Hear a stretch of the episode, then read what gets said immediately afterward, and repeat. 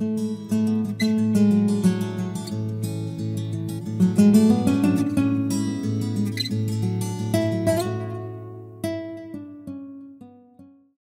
Deuteronomio capítulo 6, versículo 1 al 9, ¿lo tenemos hermanos? Amén.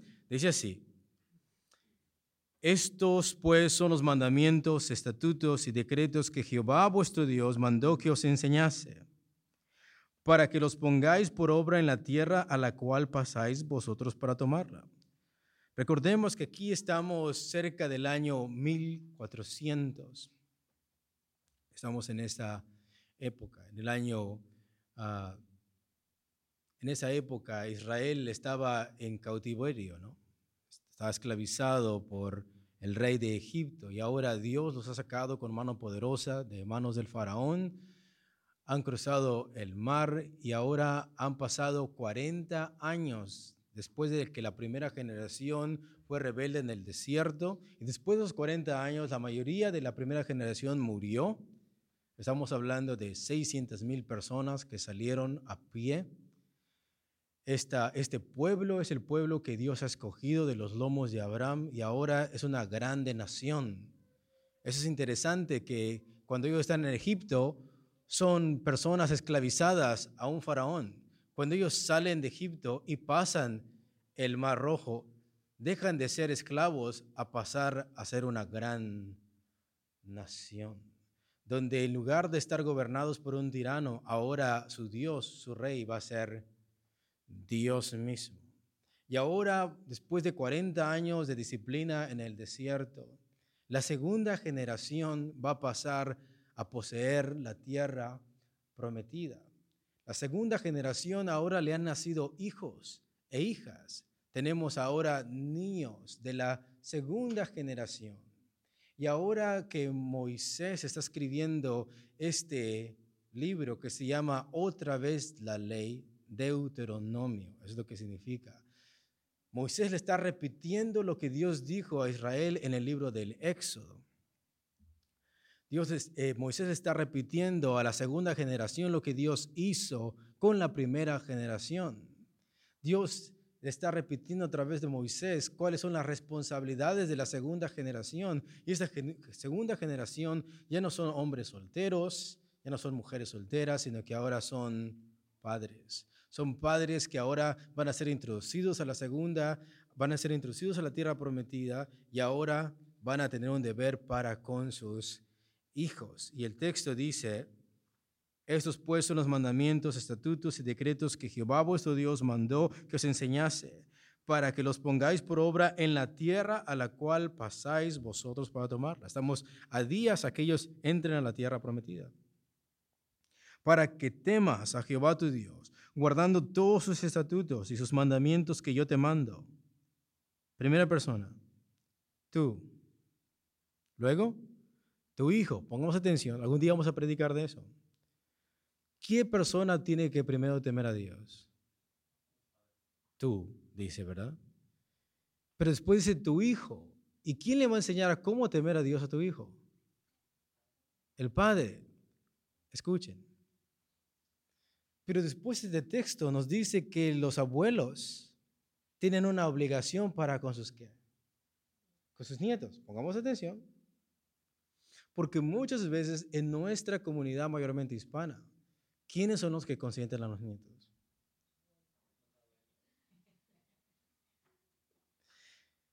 ¿Y dónde está el conflicto entre la nuera y la que? La nuera y la suegra. Ahí tenemos un problema.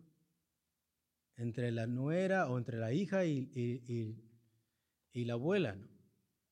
Pero vemos que es la abuelita que aún tiene una responsabilidad para con su, con su nieto.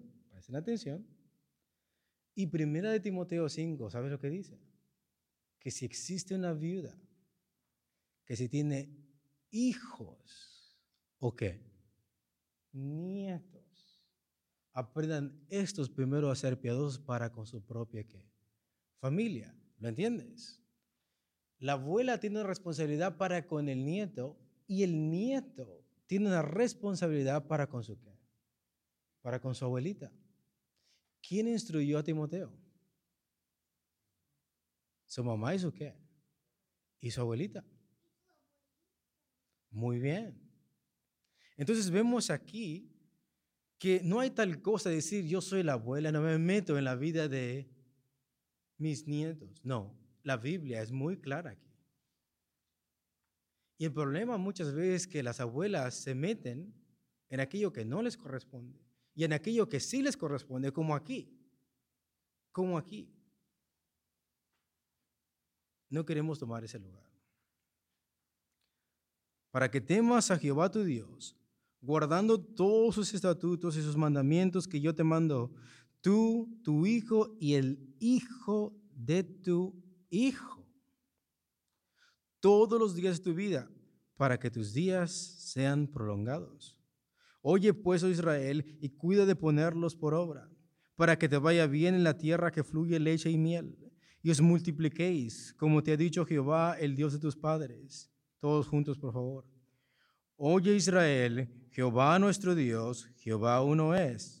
Y amarás a Jehová tu Dios de todo tu corazón, de toda tu alma y con todas tus fuerzas. Versículo 6, todos juntos. Y estas palabras que yo te mando hoy estarán sobre tu corazón y las repetirás a tus hijos y hablarás de ellas estando en tu casa y andando por el camino y al acostarte y como te levantes y las atarás como una señal en tu mano y estarán como frontales entre tus ojos y las escribirás en los postes de tu casa y en tus puertas. Pregunta, ¿quiénes tienen cuadros aquí de versículos bíblicos en su casa que levanten la mano?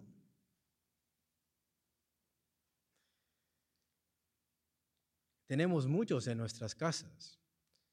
Y vamos a estar mirando cuál es el propósito de ellos. Algunas personas han escuchado parte de ese estudio, pero hoy vamos a volver a recordar la razón por la cual, la razón por la cual es correcto tenerlas y la razón por la cual no debemos de tenerlos.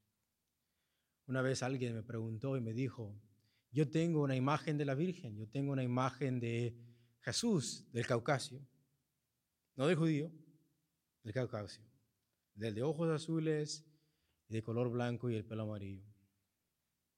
Yo tengo fotos de Jesús y de la Virgen María porque es mejor que tener mujeres desnudas o tener hombres desnudos en mi pared.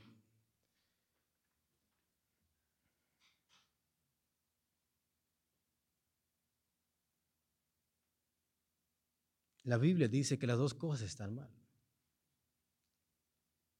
Lo que es permisible tener y lo que Dios nos manda es tener cuadros y wallpapers que hablen de su qué, de su palabra. Pero eso tiene un propósito, tiene un objetivo. Y uno de esos propósitos, el cual no es, es que sea de adorno a tu casa. Ese no es el objetivo. Y por eso el título de esa predicación es Adornos o enseñanza. Adornos o enseñanza. Notemos qué es lo que dice el versículo 8, por favor. Dice así, y las atarás como una señal en tu mano, y estarán como frontales entre tus ojos. Para las personas que conocen un poquito de hermenéutica, la palabra hermenéutica simplemente es el arte de interpretar un texto. Pongamos atención. Quiero que lean con cuidado este versículo. ¿Estamos listos, hermanos? Mira lo que dice el versículo, versículo 8. Y las atarás como una señal en tu mano y estarán como frontales entre tus ojos. Pregunta, ¿es eso literal o figurado? ¿Literal o figurado? Responde. Figurado. ¿Por qué es figurado? Volvamos a leer ese versículo detenidamente y las atarás como una señal en tu mano y estarán como frontales entre tus ojos.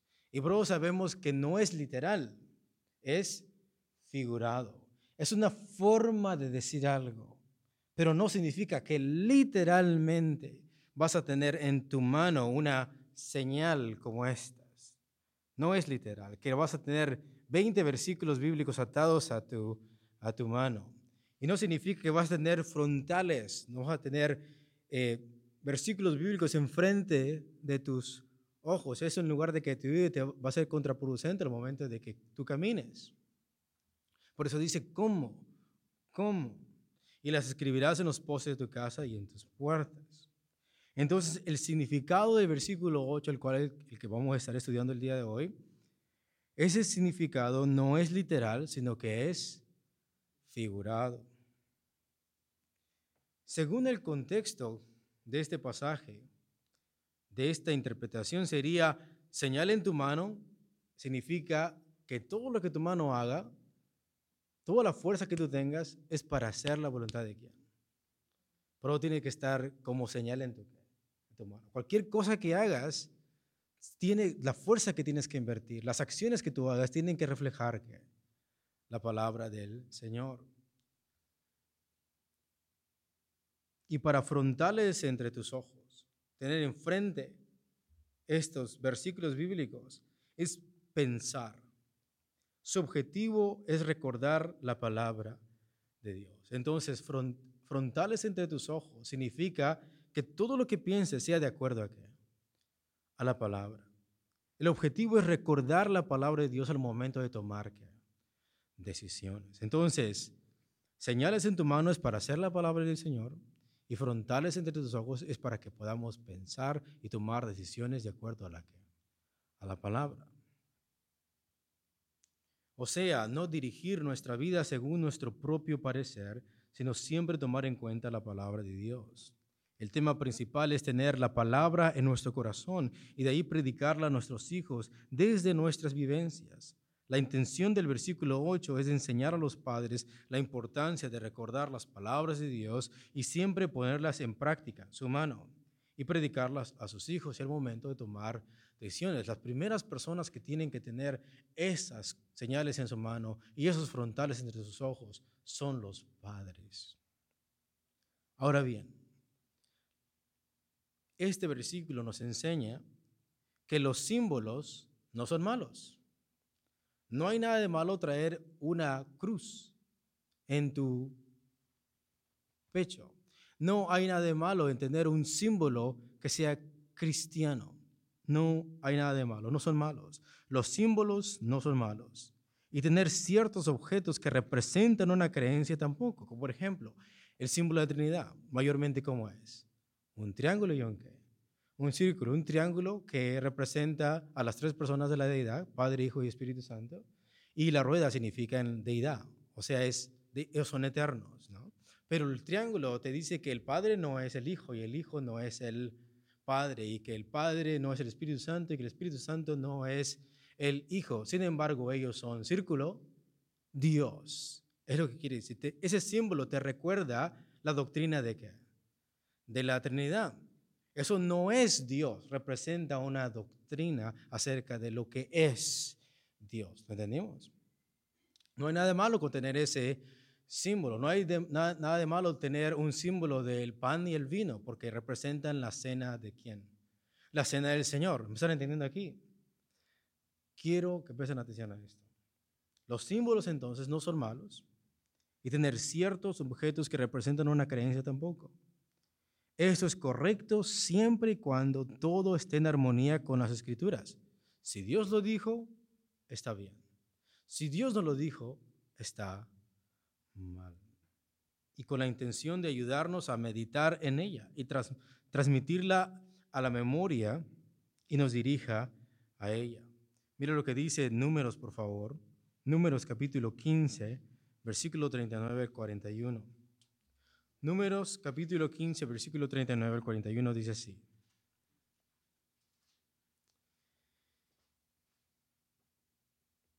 Y os servirá de franja, para que cuando lo veáis os acordéis de todos los mandamientos de Jehová. Esto es literal.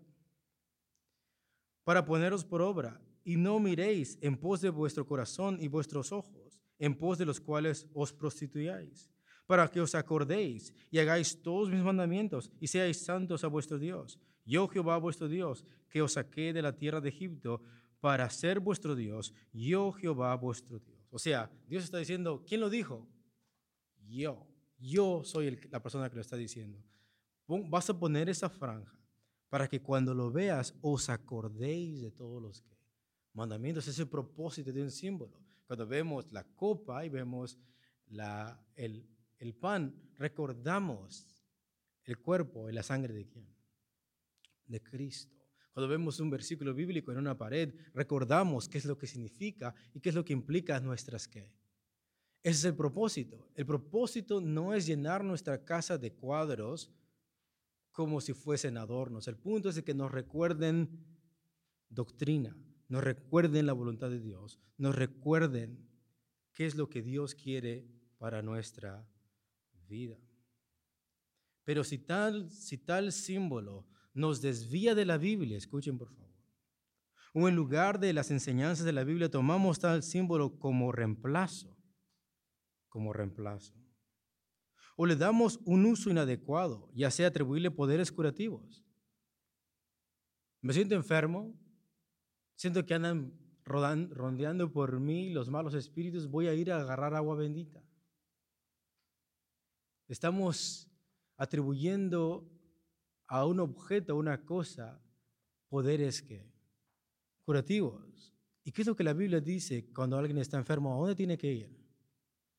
¿A echarse más agua bendita? ¿O tiene que ir ante el Señor, tiene que confesar los pecados y tiene que ir al hospital? Tenemos que ir primero a quién? A Dios. Pero ese símbolo, esa agua, que podría representar algo bueno, ahora está reemplazando a, a Dios. Estamos atribuyendo cosas curativas y de esa manera comenzamos a ser religiosos. Ya no tenemos artículos, ya no tenemos símbolos porque nos ayudan a recordar la palabra o porque nos dirigen a Dios, sino que comenzamos a atribuirles poderes, poderes mágicos. Este ramo que fue bendecido, si te lo pasas tres veces por la cabeza, vas a sentir esto y esto y el otro.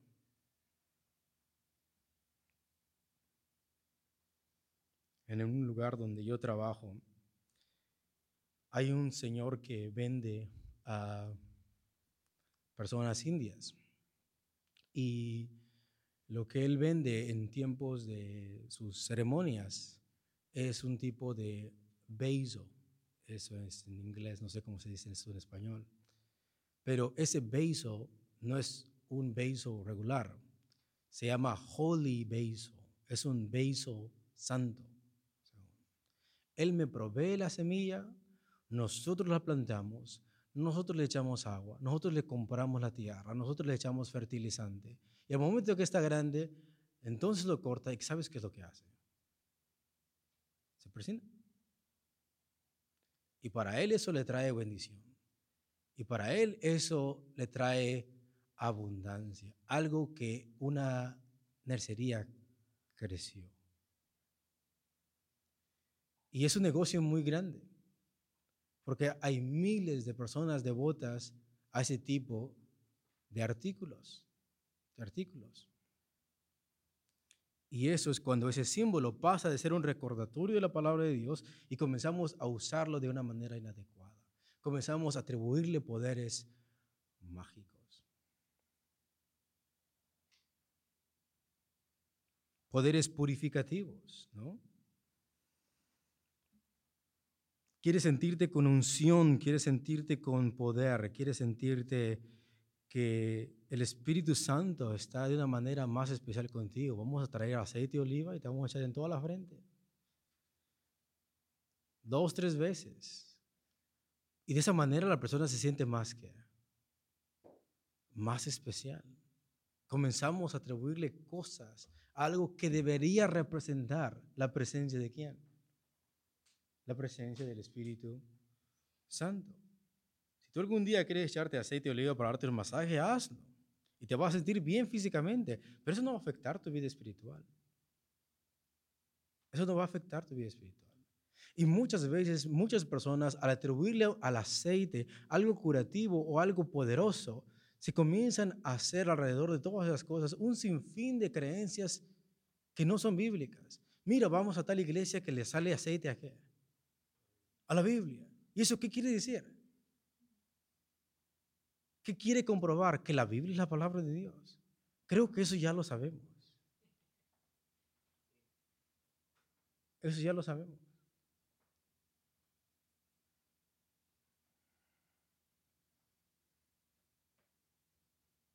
Muchas veces eso sirve para engañar a las personas, decir, en esta congregación existe más unción, en esta congregación existe el otro, etcétera, etcétera. Podemos atribuirle poderes curativos. ¿Ves cómo nos estamos desviando de algo que tiene que ser bueno? Algo que puede ser beneficioso en nuestra vida. Podemos tener cuadros que hablen de la palabra del Señor, símbolos que nos recuerden algo, nos dirijan a Dios, nos dirigen a su palabra y nos recuerden. Eso es lo que Dios dice en su palabra. Y os servirá de franja para que cuando lo veáis os acordéis de todos los mandamientos de Jehová. That's the point.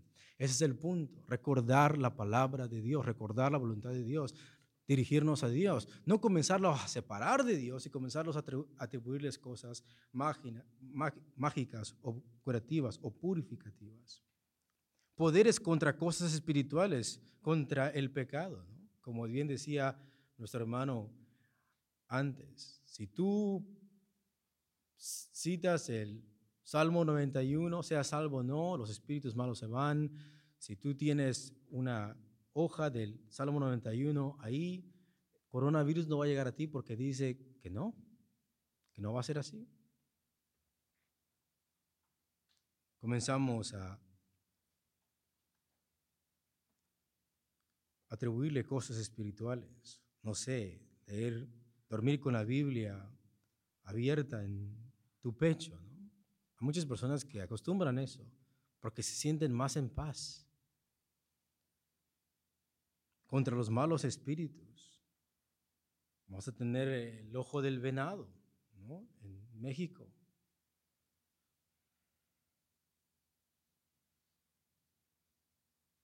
Tenerlo como un talismán. Yo no me, nunca me voy a quitar esto de aquí porque siempre me protege, siempre me protege. La Virgen fulana de tal, la Virgen de quién sabe a dónde, bien poderosa. Nunca me lo voy a quitar de mi pecho. ¿Y qué es lo que pasa? Tenemos una historia de un muchacho que había llegado a Estados Unidos, a su pueblo, con una cadena de la Virgen, ¿no? Bien grande, oro y todas las piedras que tú quieras. Llega a un banco y como hay mucha seguridad en México, asaltan ese banco. Y lo primero que hace este muchacho con la cadena es esconder la cadena. Y eso es lo interesante. Entonces, ¿quién está cuidando a quién? ¿Quién está cuidando a quién? ¿Es esa cadena cuidando al muchacho o es el muchacho cuidando su cadena? Si es poderosa, porque precisamente en el momento donde más se necesita su ayuda, se tiene que esconder tal objeto.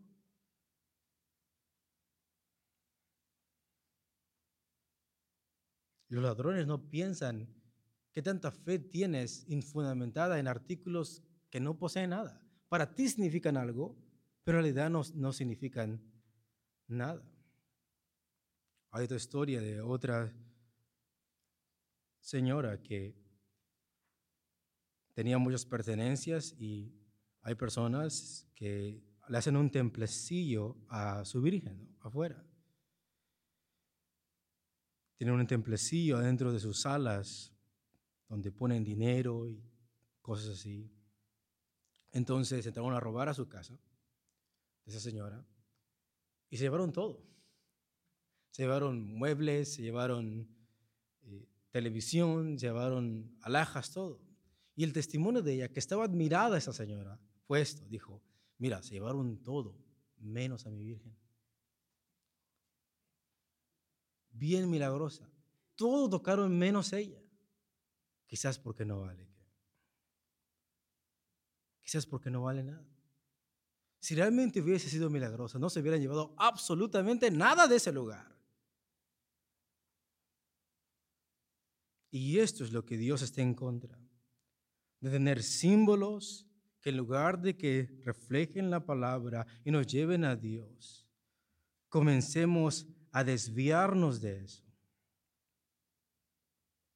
Los que comencemos a usar como un talismán o como objeto de buena suerte, tal símbolo debe de ser desechado o debe de volver a rebuscarse su valor y la explicación del significado real de tal símbolo. Tenemos a una falsa profeta, Ana Méndez, que para qué Cristo nos dejó la cena del Señor. para recordar su muerte y su, su resurrección. ¿Y a quiénes se le tiene que dar esa cena? Los creyentes. Y cuando pasan, tienen que examinarse a sí mismos, tienen que confesar sus pecados. Hemos dicho en estudios pasados que la cena del Señor no te prohíbe acercarte a Cristo, te invita, ¿no? El punto de examinarte no es que no participes, sino que te arrepientas y que pases. ¿Para qué lo usó esta muchacha, esta señora? Vamos a parar a un tornado.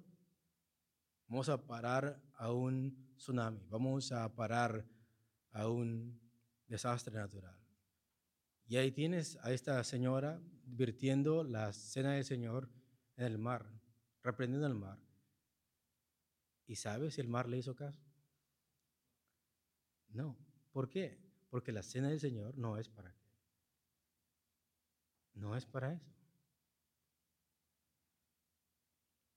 Siguiente. No se debe enseñar a los hijos cosas dogmáticas sin fundamento bíblico. Hacerlos supersticiosos por creencias falsas. O enseñarles o obligarles a que hagan cosas, pero sin enseñarles la razón del porqué de tales prácticas o mandamientos. Por ejemplo, tenemos el día de Halloween, ¿no? Y sabemos como cristianos que eso no va de acuerdo a la palabra del Señor, porque el Dios de la Biblia es el Dios de la luz, no de qué, no de las tinieblas. Y vemos que en Efesios dice que nosotros no debemos de participar de las obras de las tinieblas, sino que más bien tenemos que exponerlas, tenemos que reprenderlas. Cristo representa la vida y Halloween representa qué? La muerte. Cristo representa la resurrección y Halloween representa la insurrección.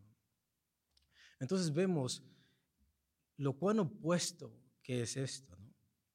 Pero ¿qué pasa si tu hijo viene y dice, mis amigos me han invitado a Halloween?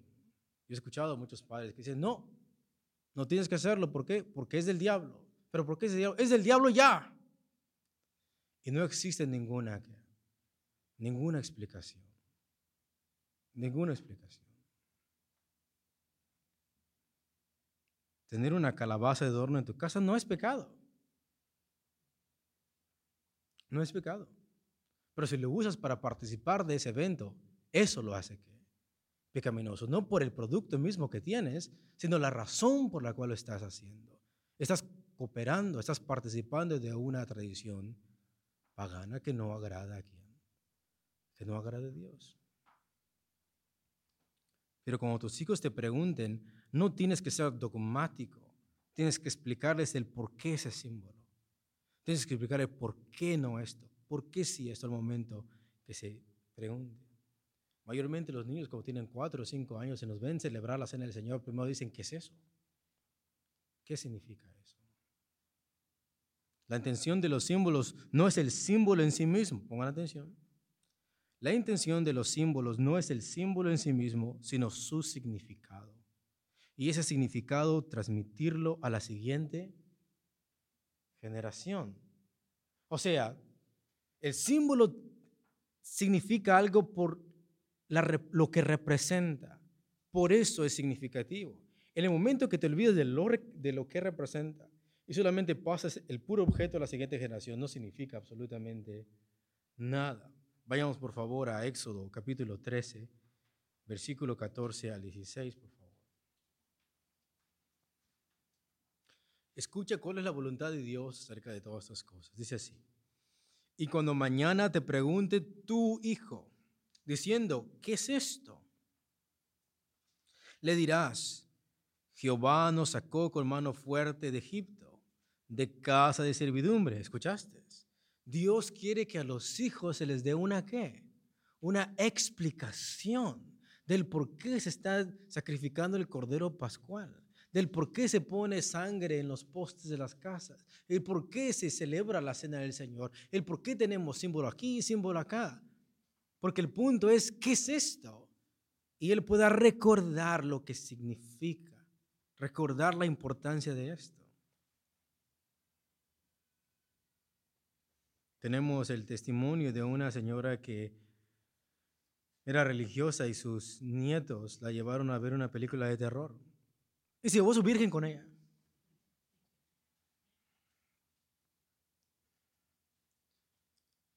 Pero dice, versículo 14, y cuando mañana te pregunte tu hijo diciendo, ¿qué es esto? Le dirás, Jehová nos sacó con mano fuerte de Egipto, de casa de servidumbre y endureciéndose Faraón para no dejarnos ir, Jehová hizo morir en la tierra de Egipto a todo primogénito, desde el primogénito humano hasta el primogénito de la bestia. Y por esta causa yo sacrifico para Jehová todo primogénito macho y redimo al primogénito de mis hijos. La razón por la cual tu hijo mayor estás vivo es por esto. Es por esto. Te será pues como una señal sobre tu mano y por un memorial delante de tus ojos, por cuanto Jehová nos sacó de Egipto con mano fuerte. Siempre que hagamos esto, tienes que recordar esta verdad. Y entonces el símbolo cumple su propósito. Hasta entonces, hasta entonces. De nada nos sirve tener cuadros, de nada nos sirve tener versículos bíblicos si en realidad no representan y no significan nada para nuestros hijos y nada para nosotros. Por eso dice, y las escribirás en los postes de tu casa y en tus puertas. ¿Qué es lo que el texto no dice?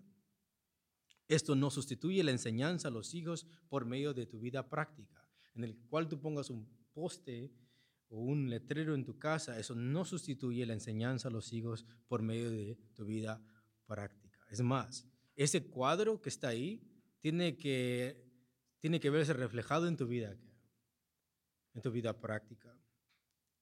No, esto no sustituye la enseñanza a los hijos por medio de tu vida práctica. Las palabras de Dios deben de estar primeramente no en un cuadro, sino que el versículo 6 del capítulo 6 dice, y estas palabras que yo te mando estarán sobre tu corazón, escúchalo. Las palabras de Dios tienen que estar a dónde? En nuestro corazón. Y el cuadro simplemente nos ayuda a recordar lo que ya estamos haciendo. Punto número dos. Esto no sustituye la evangelización de los hijos. Yo le voy a comprar a mi hijo una Biblia, le voy a comprar un cuadro de su casa, su cuarto, para que recuerde. Eso es parte, sí, pero nunca va a sustituir la evangelización de tu, de tu hijo. Y la repetirás a tus hijos. Es lo primero y hablarás de ella estando en tu casa y andando por el camino y al acostarte y cuando te levantes. Pero ¿qué es lo que hacemos? Cuando es el cumpleaños de un hijo no converso, una persona que no está bien con el Señor, queremos regalarle cosas religiosas, pero no nos gastamos el tiempo en qué? En predicarles. Y el punto de los cuadros, el punto de los símbolos no es que se sustituya, sino que se coopere con la evangelización a nuestros hijos. El tener frases de la Biblia escritas en nuestras casas o en la habitación de los hijos no sustituye la responsabilidad y obligación y la comisión y el mandato de Dios de predicarles audiblemente las escrituras a los hijos. El padre debe de ver este método no como una de las formas de enseñanzas, sino como un complemento. Es algo que complementa la enseñanza audible, que complementa la enseñanza práctica o como la forma visual en lo que los hijos pueden ver y leer lo que ya han visto en la vida práctica del Padre y lo que ya han oído de los labios del Padre. O sea, ¿por qué mi padre se comporta de esa manera en, en la casa? ¿Por qué mi madre se comporta de esa manera en la casa, de esa manera? O ese cuadro me recuerda eso. ¿Por qué tenemos que ser gentiles? Ese cuadro me recuerda por qué. ¿Por qué tenemos que ser amables? ¿Por qué tenemos que respetarnos? ¿Por qué tenemos que amarnos? Todos esos cuadros simplemente me recuerdan por qué mi padre y mi madre, por qué las personas que están dentro de la familia son cristianos se comportan de esta manera. De otra manera, de nada nos servirá comprarles una playera a nuestros hijos que diga, mis hijos están cubiertos con la sangre de Cristo. Primero, esta frase no es bíblica. Tú no puedes cubrir con la sangre de nadie a tus hijos. Y eso es lo malo de tener una mala enseñanza. ¿Quién es aquel que nos rocía con la sangre de Cristo? Es el Padre. Primera de Pedro 1. Vayamos, por favor. Primera de Pedro 1, del 1 al 2, dice así. Pedro, apóstol de Jesucristo, a los expatriados de la dispersión en el Ponto, Galacia, Capadocia, Asia y Bitinia, Versículo 2. Elegidos según la presencia de Dios Padre. Escuchen. ¿Esas personas son creyentes o no? Aquí dice. ¿Ok? Elegidos según la presencia de Dios Padre en santificación del Espíritu. ¿Quién los santificó? El Espíritu Santo. ¿Para qué? Para obedecer y ser que rociados con la sangre de Jesucristo. ¿Quién rocía a esas personas? Y es el Padre. Pongamos atención. ¿Y a quiénes rocía con su sangre? A sus escogidos, a los creyentes. Al que cree y se arrepiente, esa sangre es rociada en su, su vida para que sus pecados sean espiados. Si tal hijo rebelde no se arrepiente y alguien viene, un padre, y dice, yo te cubro con la sangre de Cristo, es la peor blasfemia que tú estás diciendo. Ese hijo no se ha arrepentido y tus palabras no significan absolutamente nada. Pongamos atención. Muchas veces la gente no entiende qué tan grandes son esas palabras. ¿Sabes literalmente lo que una persona está diciendo cuando dice eso? Está diciendo, yo tengo el poder de tomar la sangre de Cristo y expiar tus, pecados. ¿Y acaso la persona tiene ese poder? No. Si tu hijo no se arrepiente, puedes tener playeras, puedes poner la mano y decir, yo te cubro con las... Y no va a pasar absolutamente nada hasta que se quede. Hasta que se arrepienta. Pero no, en la religión hemos pasado algo más grave. Mi carro está cubierto con qué? Hazme el favor, criatura del Señor. Ahora resulta que los carros necesitan ser salvos.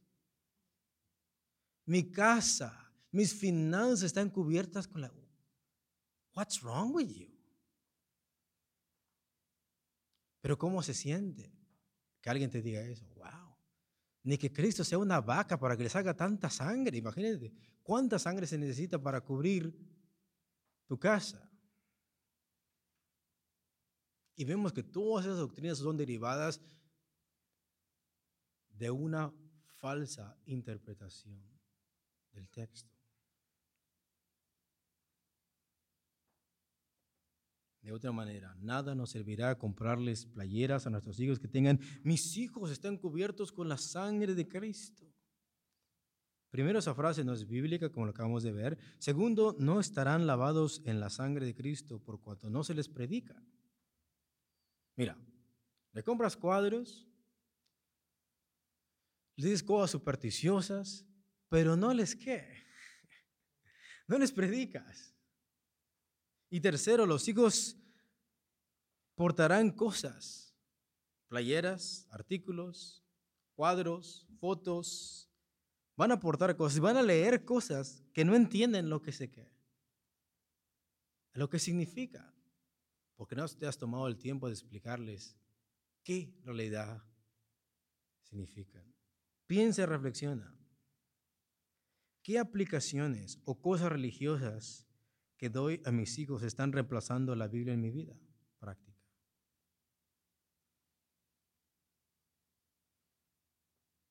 Y la evangelización a mis hijos.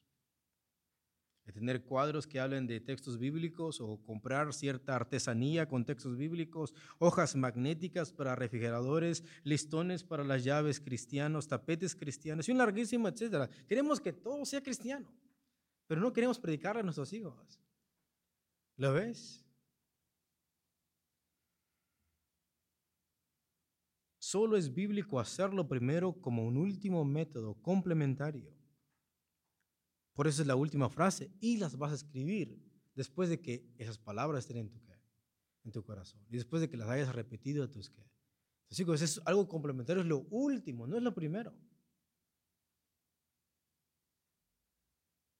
es complementario y por eso está en la última frase, que resume o recuerda a los hijos lo que ya han visto y lo que ya han oído.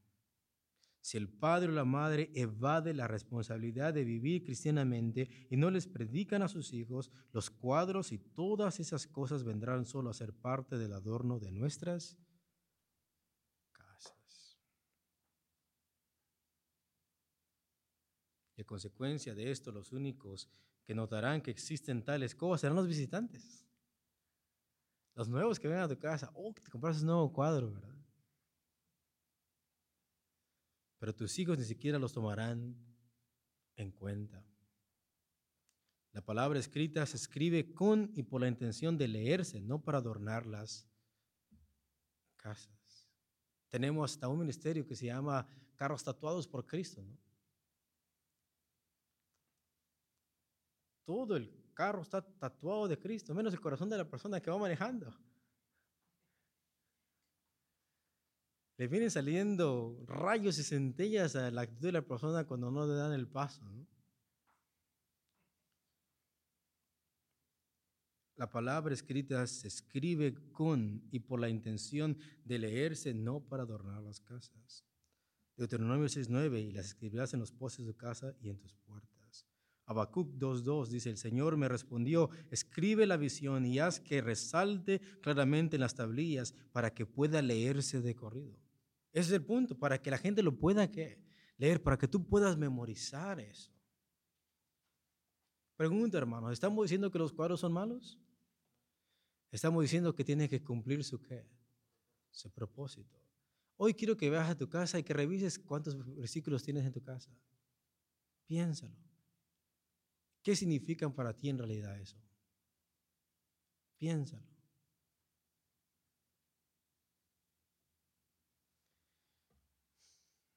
La intención de este mandamiento de escribir cosas bíblicas es de que tanto los hijos de los padres las lean y las recuerden, las recuerden para que las vivan.